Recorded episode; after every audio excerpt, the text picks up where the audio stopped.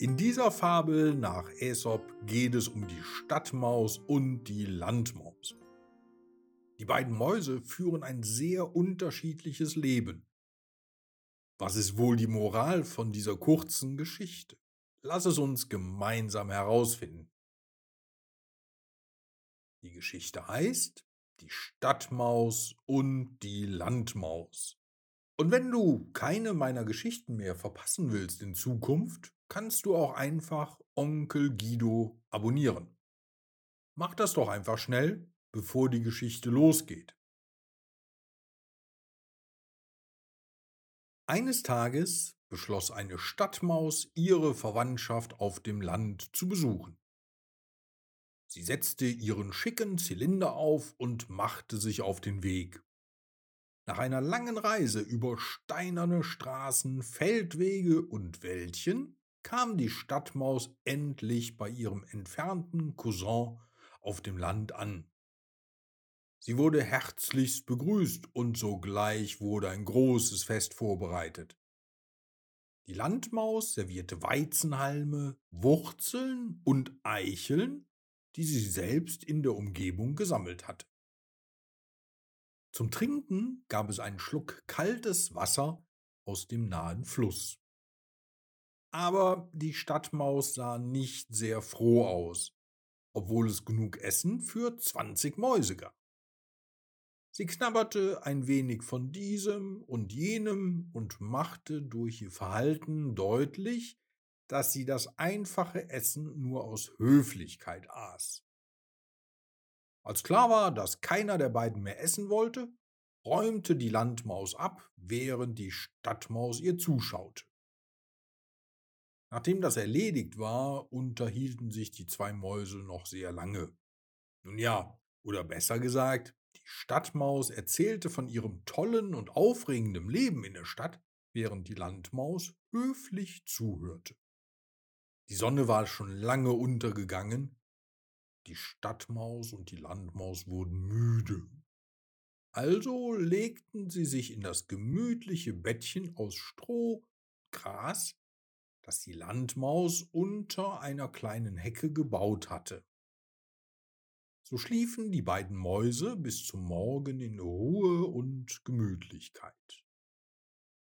Im Schlaf träumte die Landmaus, sie sei eine Stadtmaus mit all den Annehmlichkeiten und Freuden des Stadtlebens, von denen ihr die Stadtmaus nach dem Essen erzählt hatte. Als die Stadtmaus die Landmaus am nächsten Tag fragte, ob sie mit ihr in die Stadt gehen wolle, stimmte diese ihr ohne zu zögern zu.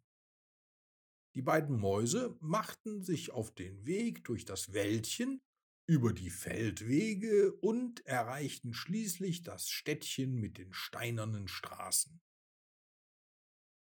Als sie endlich das Haus erreichten, in dem die Stadtmaus lebte, fanden sie auf dem Tisch im Esszimmer die Reste eines sehr feinen Festmahls.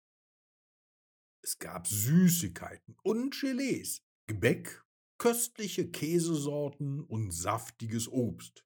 Ja, es gab wahrlich die verlockendsten Speisen, die sich eine Maus vorstellen kann.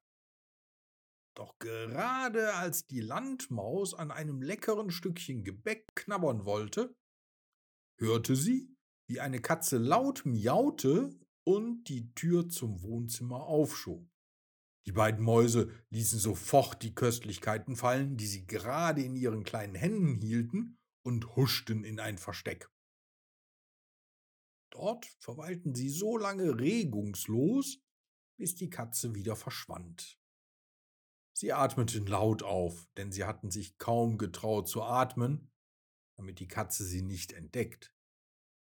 Als sie sich endlich zum Festmahl zurückwagten und gerade einen großen Bissen Käse nehmen wollten, öffnete sich plötzlich die Tür. Ein Mensch kam herein, um den Tisch abzuräumen, gefolgt von dem Haushund, der neugierig schnüffelte. Wieder versteckten sich die zwei Mäuse schnell und versuchten keinen Mucks von sich zu geben.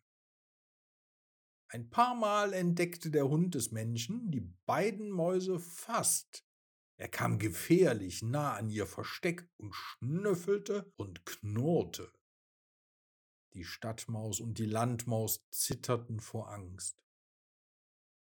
Nach ein paar Minuten war der Schreck zum Glück vorbei und die zwei kleinen Mäuse konnten wieder aus ihrem Versteck. Doch die Landmaus wollte keine Minute länger bleiben. Du magst Luxus und Leckereien haben, die ich nicht habe, sagte sie. Aber ich ziehe mein einfaches Essen und mein einfaches Leben auf dem Land vor, mit dem Frieden und der Sicherheit, die damit verbunden ist. Sie umarmte die Stadtmaus, packte ihre Sachen zusammen und machte sich eilig auf den Weg zurück zu ihrem kleinen, bescheidenen Bettchen aus Stroh und Gras.